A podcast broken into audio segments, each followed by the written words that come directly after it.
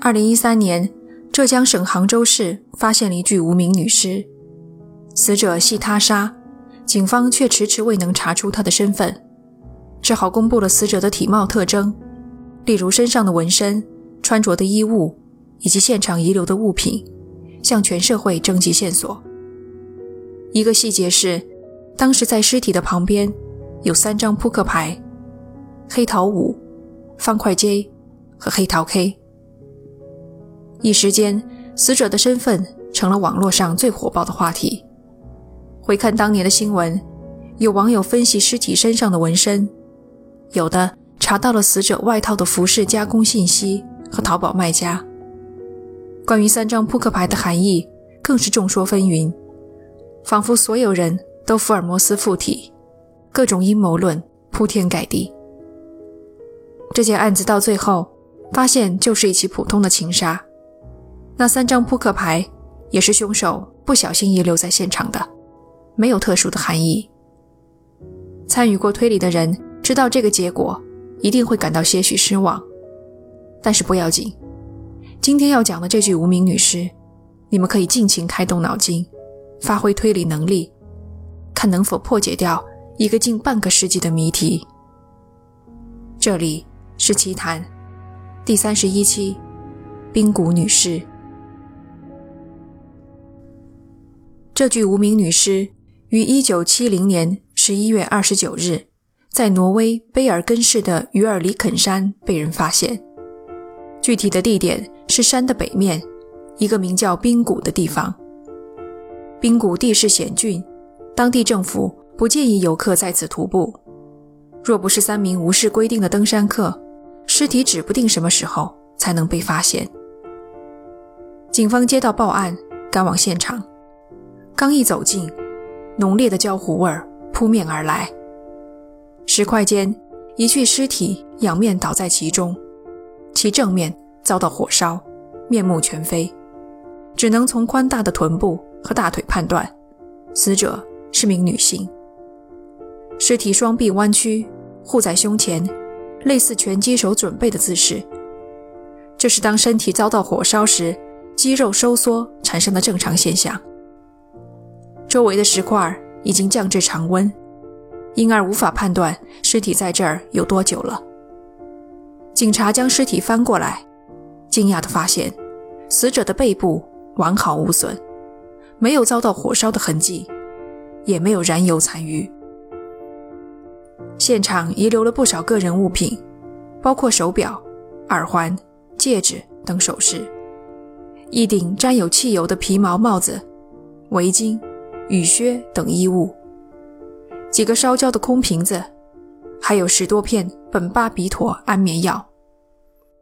我们都知道，个人物品通常含有身份的线索，但是很遗憾，这些东西提供的不是线索，而是疑点。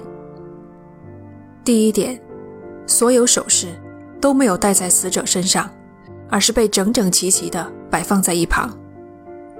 第二点。更奇怪了，所有的物品都没有标签，衣物配饰的标签被扯掉了，就连空瓶子上的商标也被磨掉了。这明显是人故意为之，是死者自己所为，还是别人？这么做的意图又何在？现场没有更多的线索，警方只好把希望寄托于寻找目击证人上。三天后，案子发生了一个意想不到的重大进展。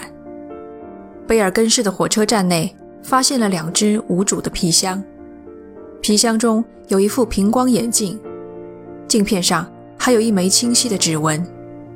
将这枚指纹与尸体的指纹进行比对，发现完全一致。行李箱的主人正是这具无名女尸。警方只觉得眼前豁然开朗。有了这两只行李箱，还怕查不出死者的身份吗？下面我们就来看一看箱子里有些什么。箱子里的东西不少，除了平光眼镜，还有衣服、假发、梳子、化妆品，以及一管治疗湿疹的药膏。死者似乎手头宽绰，箱子里装有大量德国和挪威的纸币，以及比利时、瑞士、英国的硬币。最令人激动的是，箱子里有一个笔记本，本子上用蓝色墨水写着许多字母和数字，明显是一套密码。乍看之下，线索颇多，然而挨个检查之后，警方却傻了眼。笔记本里的密码没人解得开。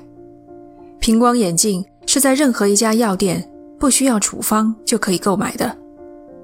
治疗湿疹的药膏上原本贴了一张处方，但医生的名字和电话都被磨掉了。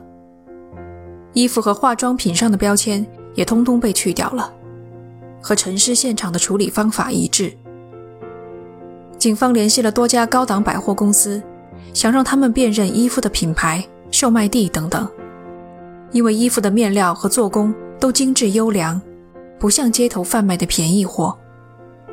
可惜缺少了标签，没有哪家百货公司认得出衣服的牌子。而化妆品一旦被撕掉了标签，也就和普通的罐子看上去没什么区别。不管这些是谁做的，他的目的都是要隐瞒死者的身份。冰谷女尸究竟是谁？竟值得这般保密。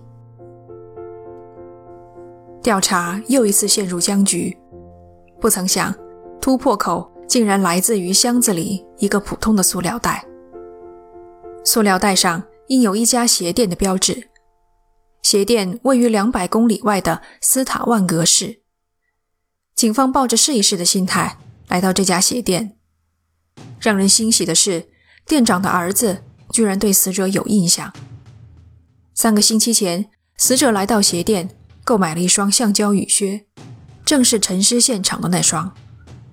他容貌姣好，衣着得体，说话带有外国口音，又花了相当长的时间选择，所以店长儿子对他的印象非常深刻。这可以说是案子到目前为止最大的一个突破了。店长儿子甚至给出了一份具体的外貌描述。中等身高，圆脸，深色长发，棕色眼睛。警方查遍了斯塔万格市的酒店，看那段时间住店的外国女性客人有没有人符合这份外貌描述。挪威政府规定，入住酒店的外国人必须用护照进行登记，所以他肯定向前台人员展示过自己的护照。结果，还真被他们找到了。一家酒店的入住登记簿上，死者留下了他的名字，他的身份终于揭晓了：费内拉·洛奇。拿着这个名字，警方连忙回到尸体发现地贝尔根市，询问各家酒店有没有同名之人入住。出乎所有人意料的是，贝尔根市所有的宾馆酒店都找不到同名者的入住信息。难道费内拉从火车站直接上了山，死在那儿，还是说他入住了酒店，只不过用的是另外一个名字？等一下，死者是外国人，用了护照登记入住，他如果用的是别的名字，岂不是意味着他有两本护照，两个名字？案情又一次进入死胡同之时，新的突破又出现了。警方破译了笔记本里的一部分密码。原来，这些数字和字母的排列组合，代表的是日期和地点。例如，O 二九 S，指的就是十月二十九日，斯塔万格市。那几天，死者去鞋店买了鞋，并且被店主的儿子记住。警方随即破译出了几个死者曾经去过的地方和时间段。拿到这些线索，如果是你，接下来又该怎么做呢？挪威警方的做法是逐一排查每个城市的酒店宾馆，用笔记本上二十六个英文字母的笔记比对入住登记簿上的笔记，来确定死者的身份。这是一个相当浩大的工程。最后，警方陆续在几个城市中找到了九个笔迹一致的入住信息。尽管有了心理准备，可他们还是大感意外。这九个笔迹一致的信息，竟用了八个不同的姓名。这也就意味着，死者的身上至少有八本外国护照。而且不要忘了，这些护照无论在沉尸现场还是行李箱内，都没有发现。没有哪个普通人会拥有八本护照，除非他是一个流亡的罪犯，或者是某个国家的间谍。时值冷战期间，各国的间谍活动也达到了一个高潮。实际上，警方从很早就开始怀疑这个女人是个外国间谍，携带大量外币、假名、假护照、频繁的更换住所等等，都十分令人怀疑。他们询问了酒店员工，发现有不少人都记得这个女人。她长得很美，穿着精致得体，讲话又有外国口音，因此很容易给人留下深刻的印象。从员工们的口中，警方得知了更多有关于死者的信息。他抽烟，经常要求换房，大多数时间都待在房间里，而且特别要求每天都要打扫房间。有一个员工曾经看到这个女人坐在饭厅里，旁边是两个身穿德国海军军装的男人，其中的一个好像还是名高官。不过他们之间并没有交谈。死者的职业已经是呼之欲出了，只可惜现有的物证无法证明他是一名间谍。警方想让挪威情报部门参与调查，可是被对方拒绝了。案子一时间又停滞了下来。听到这里，可能你们会发现，还有一个重要的信息没有讲：尸检的结果究竟如何？死者到底是自杀还是他杀？先把结论放出来吧。虽然很多人都不同意这个结论。尸检的结论：死者系自杀，死因是大量服用安眠药。和一氧化碳中毒，在他的胃里发现了五十到七十片安眠药，直到死之前，这些药片都没有完全吸收。一次性吞下这么多安眠药，只可能是死者自主的行为。同时，死者的肺里发现了烟尘，他的血液中含有大量一氧化碳，表明火烧身体的时候，他还是活着的。尸体脖子的右侧有一块淤青，不清楚由什么原因造成。自杀的结论在当时就有很多人提出了质疑：吃了安眠药又放火烧自己，这完全不符合自杀者的行为逻辑。难道他是害怕安眠药不起作用吗？结束生命的方式如此之多，为何偏偏要选择最为惨烈痛苦的一种？又或者？他为了隐瞒身份而自己放火，这种可能性大吗？我个人认为很小。纵观全案，有两个疑点让我相信，沉尸现场一定有第二个人存在。第一个疑点是，现场没有发现引火的燃油和打火机，或者火柴。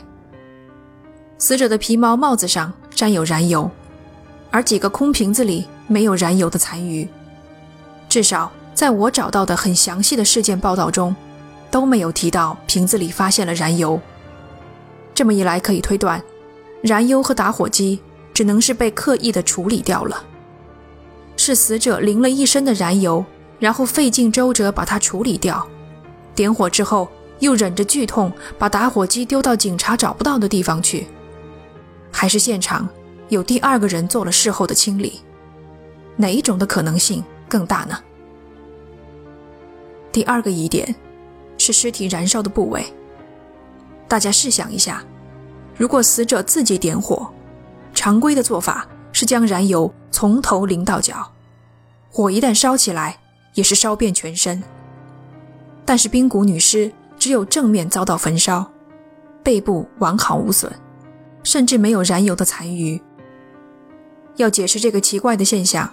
其实不难，现场若有第二个人从正面将燃油泼上去，就完全说得通了。有这么两个巨大的疑点，可警方最终还是以自杀结案了。一九七一年二月，滨谷无名女尸正式下葬，她的棺材用金属锌打造，防止尸体腐烂，以备未来再次开棺验尸。随着警方结案，死者下葬，关于滨谷女尸的调查也就正式告一段落。但这并不代表民间的推理到此结束。关于本案，更多的人推测，死者是个间谍，身份暴露后遭到杀害灭口，火烧身体是为了隐瞒他的身份，杀害他的人是某国情报部门的特工，甚至有可能就是他的同事。二零零二年，在冰谷女尸发现三十年后，挪威的情报部门终于承认，他们当年其实启动了对死者身份的调查。他们接到报告，有一个渔民曾经看到和死者模样非常相似的人，在斯塔万格市观看军队的演习。情报部门解密的文件内容显示，一九七零年年末，正是挪威军方秘密测试 AGM 幺幺九企鹅反舰导弹的时期，而死者的行程恰恰与测试的地点吻合。但是情报部门的调查并没有得出什么结论。最后无果而终。二零一六年，冰谷女尸一案又有了新的进展。女尸的下颌骨和器官样本在霍达兰大学医院的地下室里发现。利用最先进的同位素测定技术，研究人员可以判断出死者幼年的饮用水与食物的来源，以及成长环境的区域范围。结果发现，死者。在法德边境的某片区域长大，器官样本则进行了 DNA 测序，录入数据库中，等待配对。关于挪威的冰谷女尸一案，我的介绍就到此为止了。不知道你们听完了节目，是否有了自己的推理？大多数人都认为他是一名外国间谍，遭人杀害灭口，火烧身体以掩盖身份。而我，属于剩下的小部分人。我把自己的推论讲出来，请各位自行判断。冰谷女尸其实不是间谍，她只是一个外形相似的替身，而杀死她的人是那个真正的间谍。能推导至该结论的线索都在本期节目中，欢迎大家开动脑筋进行推理。推理的过程。我将在下一期节目里分享。这期节目我们讲的是未解悬案。如果你喜欢这一类型，欢迎收听专辑里的《雾都恶魔》。感谢你的收听，这里是奇谈，我们下期见。